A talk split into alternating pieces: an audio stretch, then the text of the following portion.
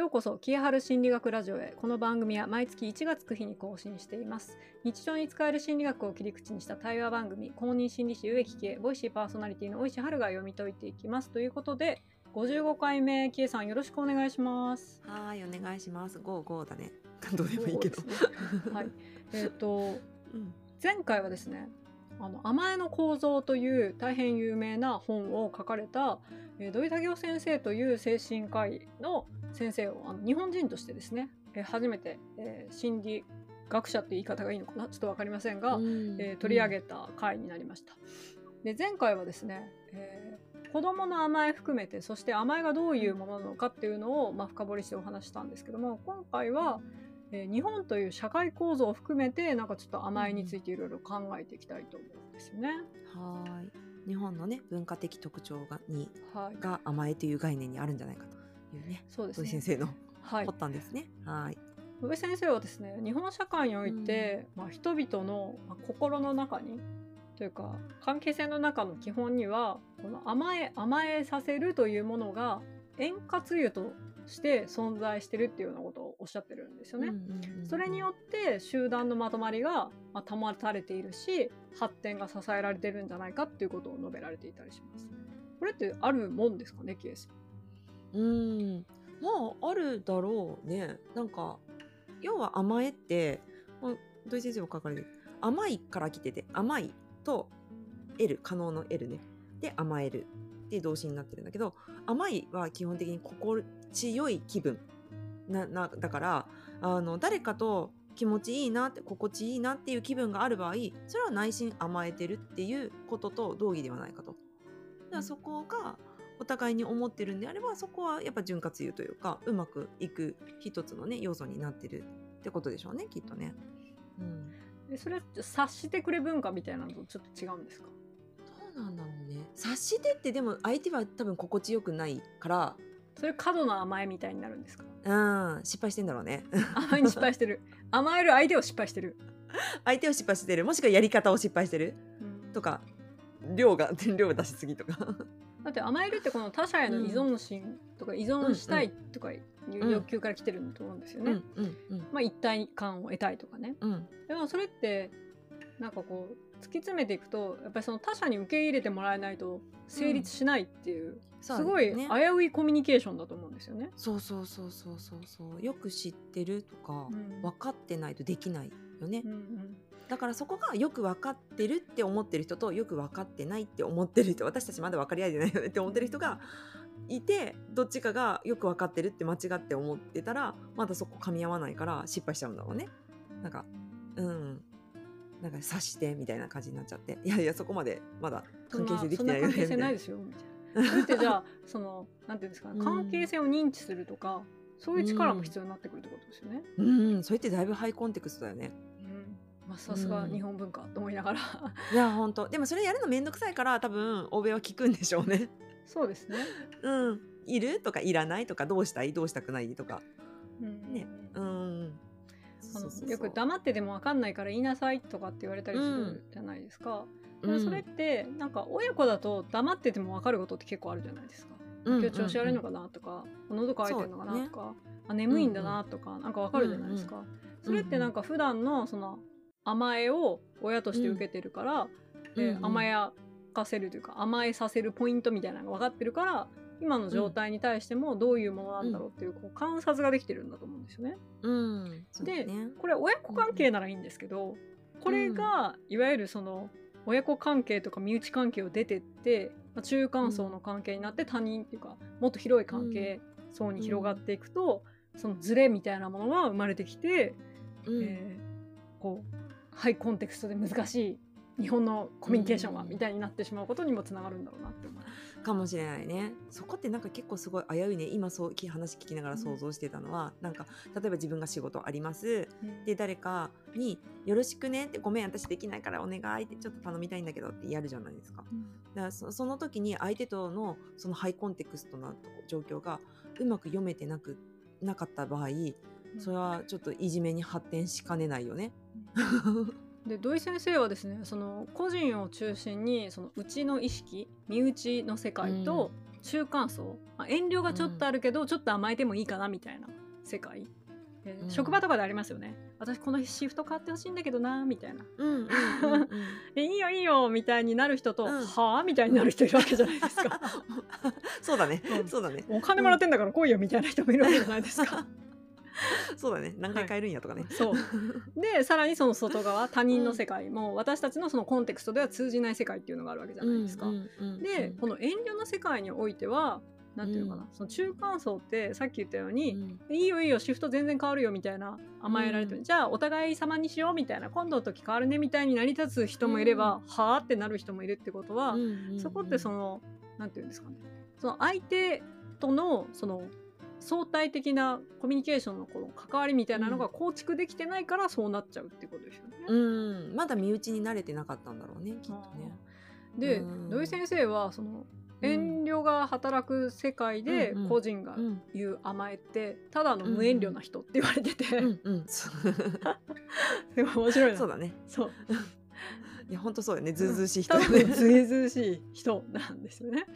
で、うんうん。そうそれなんでかって言ったらやっぱりそこの、さっき言ったお互いの相対的に見た相手があって自分がいる、自分があって相手がいるっていうところのコミュニケーションがうまくこう測れていない作れていない関係性がっていうことなんですよね。そうだね。で多分土井先生がこれが書かれてた1971年よりもうん。2022年の今ってものすごくこの中間層の範囲がなんていうんですかね、広がって身内のところが狭くなってってるんだと思うんですよ。うんすごいそうだと思う。うんだからコミュニケーション相互がすごい生まれるし、うん。言わなきゃ分かんないから、うん。えー、と欧米社会のように全部言った方がいいとか、うん。自分が考えてることをできるだけ述べれるように、うん。なんか言語化しましょうとかコミュニケーション能力をつけましょうとか、うんヒアリング力をつけましょうとか聞く力をつけましょうとか、なんかそううん。いうのがすごく受け入れられやすい社会なんだろうなと思そうだね。ちょっとちょっとこう過渡期かもしれないよね。そういう意味では。そういうハイコンテクストな世界が当たり前だったその土井先生もも感じたその冷たいなとかよそよそしいなとかっていうのを感じる人たちと多分ニューエイジなのかどうかわかんないけどそういうのをやっぱちゃんと確認した方がいいよね。こんだけみんなよく見たら多様じゃんっていう人たちとこうちょっとやっぱなんとなく過渡期な気はするよね。でそこでそんなに聞くってそれ聞きすぎってちょっとずなんだろうな。水臭いって言ったりだとかなんだろうな。そこまで聞かん聞くなんて他人行儀なんて言ったりとかっていう人ってやっぱもうちょっと上の世代には結構いると思うんだけどとはやっぱりちょっとコミュニケーション相互が起きやすいかもしれないね。そういう意味ではね。確かにあるかも。うん逆になんか甘えたいのに甘えられなくてなんかちょっと病んでしまって、病むって変な言い方ですけど、うん。あのそういうものを対象他者に求めてくる人とかいるじゃないですか。うんうんうんだって親子関係とか身内関係でもないのに、うん。まあ、特に今の現代ってそのネット社会がすごいから、例えば毎日毎日ネットで見てる人とかってすごい距離感が近いみたいな、うん。受けてる側は感じてしまって、その人にすごい、まあなんかすごい長文を送ってしまったりとか、友達のように接してしまったりとかする人っているじゃないですか。すごい怒るとかね。そうそうそうそう。それって、その距離感の見誤りみたいなものだと思うんですけど、うん。その裏返しにこの土井先生がおっしゃるような、うん、なんか甘えっていう概念があるのかもしれないと思うと、なんかちょっとすごい興味深いなって思いました。確かにね。いやでも本当に気軽に怒れるってそれもうすごい甘えだよね。そうそう。知らない人には怒れないもんね。怒れない普通に。だって目の前にオバマさんいたら怒れないもん。ちょっと極論すごい失礼なこと。されても。え？みたいな。そう。でもでも本当に多分近い心の垣根がね低いのか。そうそう。わかんないけど怒ったり不機嫌にうん。なることができるって、うん。あのうん。甘えてるんですよね相手に。そうだね。私もちょっと反省しなきゃいけない、子供にそういう時があるから、あるね、うお母さん今日機嫌悪いですそう。とかって言っちゃうから。うん、そうそうそう。不機嫌なんて本当ラザルスさんも言ってるけどあの 前に出出てきたねラザルスさんね。あのラザルスさんも言ってるけど不機嫌なんてチヤホヤしてっていうサインだからね。うんうん。うん。それはものすごい甘えだよね。そうなんですよ、ん。それで身内意識がないとできないですよね。できない。だけどそれを他人に気軽にやるってことはその人の身内意識っていうのがものすごい広い範囲だってことよねその例えば SNS で毎日見てるもう身内みたいな。そうそう。そう感じなんだろうね。あと会社の上司がいつも機嫌が悪い、うん。会社の上司から見たら 部下とかチームメンバーはうん。身内なんですよ、身内なのね。だから見せていいんですよ、自分の機嫌の悪さとか、ね。うん、怖い。おいおいちょっと待ってみたいになるね。こっちは全然身内じゃないぞ。なんかねうん。会社とは雇用関係だけどあなたとは別に何の関係もないですよね。たまたま同じ空間にいるだけですよねっていう風な概念だと全く身内ではないからそれはちょっとその上司としてどうかって思うっていうよりはそのそういう中に入ってないですよね。コミュニティの中に入ってないですよねっていう話になっちゃうね。うん。それは無遠慮なんですよ。そう無遠慮。だ ねそうだね。そのなんだろう甘え甘えていい範囲っていうのを見誤った 結果だろうねきっとね。そうそう。だから気心を知れてるってすごいなんかいい言葉のように言いますけど、気心知れてると思ってるのは本人だけかもしれないってことですよね。かもしれないね。そう。だからまあその無難な方法としては自分はこう思ってるけどあなたはどうっていう確認だったりだとか、うん。えっとね、そういうことが必要になってくる言わないとわからないよね一応聞いてみるんだけどとかそれ聞かないとわからないよねほうれん草めっちゃ大事だよねっていうのはここでもそれこそ土井先生が書かれた頃よりも今の方がより言われるようになってるんじゃないのかなとは思いますけどね。うそうですね。んうんちょっと話それるんですけど、うんその過剰に甘えてきた人に対してどういう対処を取るのがいいんですか？無視がいいんですか？過剰に甘え で基本的にでもその甘えってこれ土井先生書かれてね甘えって前回も最後にちょびっと話したけどそのうまく成功するとそこには自立が訪れるわけだ,、うんだけどそれがその冷たくあしらわれる要は向こうはこれは甘えてもいいんだっていう期待だからその期待がそのなんだろう裏切られたっていう恨みになるとあのそこにはもっとなんだろうひどい結果というか、えっと、土井先生書かれてるのは子供っぽくわがままで要求がましい結果が待ってるっていうのを、うん。まあ、踏まえると、まあ、ある程度満たしてあげるのが正解ではないかと正解かどうかわかんないけどかもしれないなとは思うけどまあねできないこともあるよね。何でもかんでもうんうんっては言えないから。えだってそ,、うん。それがね身内ならわかるんですけど、いやいやうん身内じゃないよみたいな場合はどうするんですか？例えばうん。キエさんとかってこういうお仕事されてるとすごい長文とか送ってるか、来る方とかいると思うんですよメールとかで、うんうん。相談とか、うんでも、うん。キエさんはまあいろんなお仕事もされてる中で、そんなの一人一人全員甘えさせるわけにいかないじゃないですか。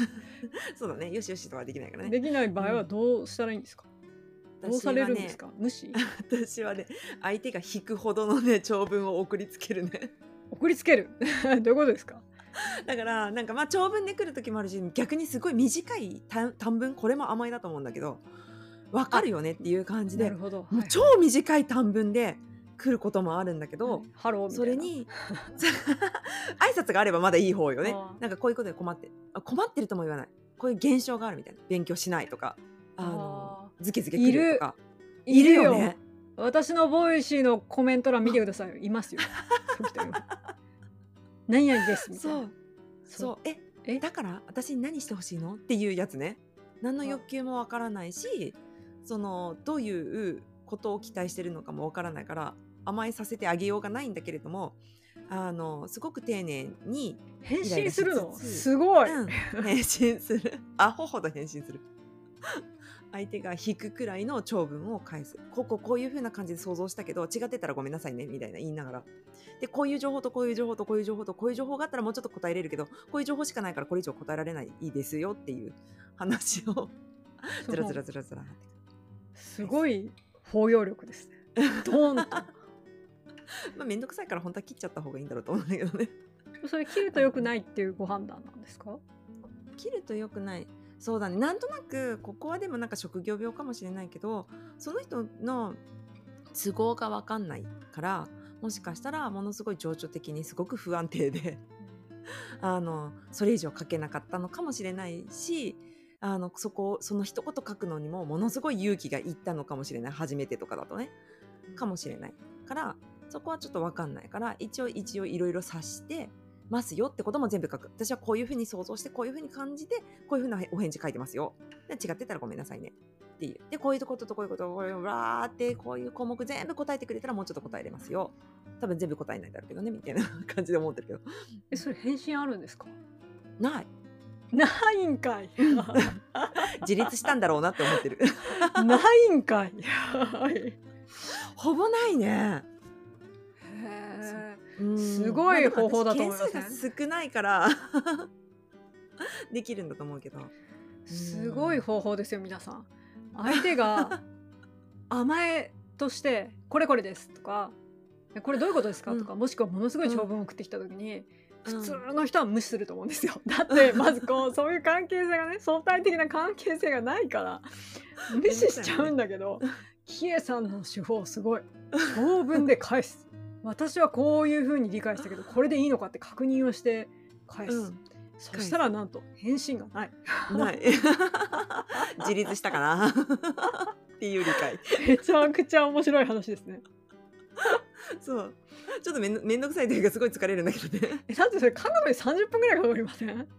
うん書く。ねうんそうね。相手が送ってきたのね短ければね100倍ぐらい書いてるし長くても3倍ぐらいは書くからうん。長くて3倍書くの？えじゃあ相手が1000文字文字送ってきたら3000字で返すってことです。3000 情報足りないですみたいな。大学の先生じゃないですか。あ大学の先生だった。そうね。論文論文講座みたいな。論文講座じゃないですか。私だってもう大学の先生に中出してもうめっちゃ帰ってきたらもう憂鬱ですよそんな感じになるんだよね。でしょ？そうそうそう。だしでしょ？これ返信したくないじゃん。なんかこれ一個ずつ全部答えようと思って。そこまで深く考えてないしって人がほとんどよ。ほとんど甘える相手を間違えてますっていう。私ヨガとかですごい多いのは名前がない人めちゃくちゃ多いんですよ、ああいい、ね、名を名乗れと。誰なんだ君はっていうのがめちゃくちゃ多いんですよ。あと主語がないから私オンラインヨガガもスタジオヨガもやってるので何の話をしてるのかよくわかんないことが結構多いんですよね。ものすごい甘えよねそれ。そうなの。分かってるでしょって。だから私のことを認知してるでしょ私のこと分かってるでしょ、私私オレオレオレオレ詐欺みたいな感じで 来るから。誰なの？あなたってなるのがすごい多いんですよ。そうだね。いきなり本題から入るやつね。しかも私がメール処理してないからあのうん。秘書の人がしてるから誰だ？この人誰ですかねって聞かれても私も分かんないみたいな。うん。えそういうのってどうなってんの？そういうのは秘書さんうち優秀なんでメールアドレスで全部のその顧客リストから検索をしてくれて、過去にどういう問い合わせがあったとかいつ何があったとか全部調べて返答してくれるんですけど私一人ならできない。あそうだね。めんどくさいよ。いや本当に。でも本当ねみんなね自分のね世界ね確認してほしいなとは思うよ。一応ねそんなめんどくさいメール返しながらね。えこれってでも結局その日本人特有のその甘えの構造によってこういうコミュニケーションを育ててきたもしくはそういうところで育ってきてるから例えば他者の世界そのいわゆる中心的に自分がいるところ外側の中間層、まあ、さらに外側のその中間層に行った時にどのぐらいのコンテクストでコミュニケーションを取っていいのかわからないってことですよね。そうだねで読み間違っちゃうねでもそれって本当に逆すごい住みづらいよね自分もねそうそうだって腹立ちますよね。えなんで分かってくんないの、ってなるってこそうとですよね。そうそうそうそうそうだけん普通に確認したり詳しく説明したり描写したりとかっていう方がいいんじゃないかなとはいいしなんか多分もうこっからそれしないと難しい世界になっていくんだろうな日本もって思う。どんどん混ざってるから、んそうです。ねえなんかこうすごいいいヒントだと思うんですけど例えば自分のコミュニケーションがいつもうまくいかないとか、うなんか相手に軽減な顔をされたりとか相手からの反応がなかったり、もしくはものすごい長文が返ってくるっていう人の場合は、うん。え私、もしかして甘えの使い方を間違えてるんじゃないかみたいな ことをちょっと疑ってみるっていうのはいいかもしれないね。そうだね。どんくらい世界共有できてるかなってちょっと一回見直した方がいいかもしれないよね。うんなるほど。これ親子関係の場合はどうしたらいいですか、親子関係もうこじれてんの？もしその、うん。親子で適切な甘えと甘えさせがあった場合って健全な発達になると思うんですけど、なんか結構間違えちゃうてるのかなみたいなこととかってあるじゃないですか、うんうん親としてなんかどういうことに気をつけたらいいんですか、ああそうだね。うん。ちょっと私のリアルな親子関係ではないけれども生徒さんとかの例だとすごく察してほしい。すごく自分を見てほしいって子は結構いて。私はあえて見ないのね。見て見て見て見てっていうのを見ない。見ない、うん。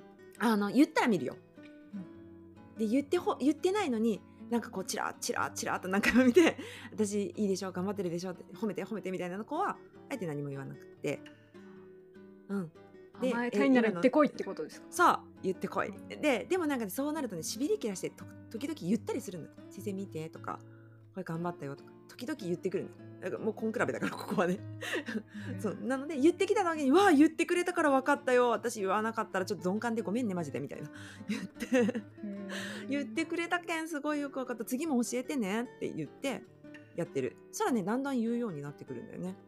面白いなと思ってうん。中そう5歳はまあ見て見てきなんで、もう常にうん。見て見て見て見て見て見てずっと言ってますけど9歳ぐらいになるとなんかずっと黙っててうん「ねえこれ見て」とか「これ」うん。うんとかなんか出してくる時はもううん「教えてくれてありがとう」みたいな感じがいいってことですかね。うん。うん。うん。うん。そうそうそうそう。そう。えっと本人がね見られてないなって思ってる時に逆に見てる。あなんかわかります。そう。見られてないなと思ってる時にみじっと見てて目が合うとちょっと恥ずかしい顔して笑ってる。ふってするでしょあれあれを繰り返すようにしてるだから見てないわけじゃなくってあなたが見てほしい時には見てないけどこっちの都合で見てるよだからもうこれはなんかねどっちがイニシアチブ握るかみたいなところもあるんだけどあのうんそういう風な感じでやってるだから、えっと、甘えっていうのは私は明確な要求があった時にやってあげるもんだと思ってるから明確な要求じゃないものはちょっと分かりかねてそれはちょっと分からないなどうしようかなって悩んじゃうなっていうのは伝えるけどあまり組まないようにしてるかな。それすごい大事ですね。私が言ってるあのうん「喉乾いた」っていう時水持ってくなってやつですね。そうそうそうそうそう。へえそうなんだ。教えてくれてありがと。う狩猟みたいな。そう。あそこ水飲みたいなら水飲みたいって言ってこいっていうやつですね。そう。はい。そう。本当に。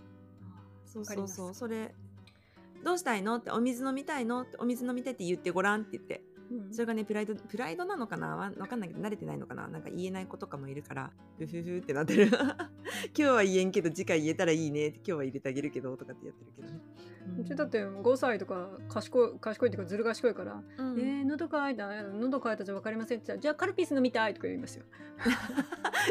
いきなりお茶飲めよ。お茶飲めよって私がいつも 作ってってことみたいなさらにねコンテクストで返してくるのね、コンテクストで返してくる、賢い。育ってる。賢いね。偉いね。い。やでもそのちゃんと言葉にさせるっていうのを練習するっていうのは、その、うん。親としてできることとしてとても大事だなって今思いました、そう。だと思います。だって外に出た時に言わないとやっぱ分かんないから。そうそう。察してくれちゃうはねそう。長文送るから名前ないメール送っちゃうから、はい どうぞ。本当に。言う癖をみんなでつけていきましょう。そうそうそう。別に子供が困らないようにっていうのはあんまないけど、まあ、困ったら困ったでいいかとは思ってるんだけどでもなんか自分が嫌じゃないかなって思うね、うんんそうですね、ん生きづらいよね。うん。じゃあ甘えを理解しつつうまく使ってお互い生きやすい世界を築いていきましょうというのがこの55回のまとめになります。はい。はいでは、えー今日はここまで。キエさんどうもありがとうございました。はいありがとうございまはい、したこの番組は毎月1がつく日に更新をしています。ハッシュタグ、キエハル心理学ラジオでつぶやいていただきますと、ツイッターにある公式アカウントからいいねやコメントをしに行きますので、どうぞお待ちください。では、キエさん、今日もありがとうございました。ありがとうございました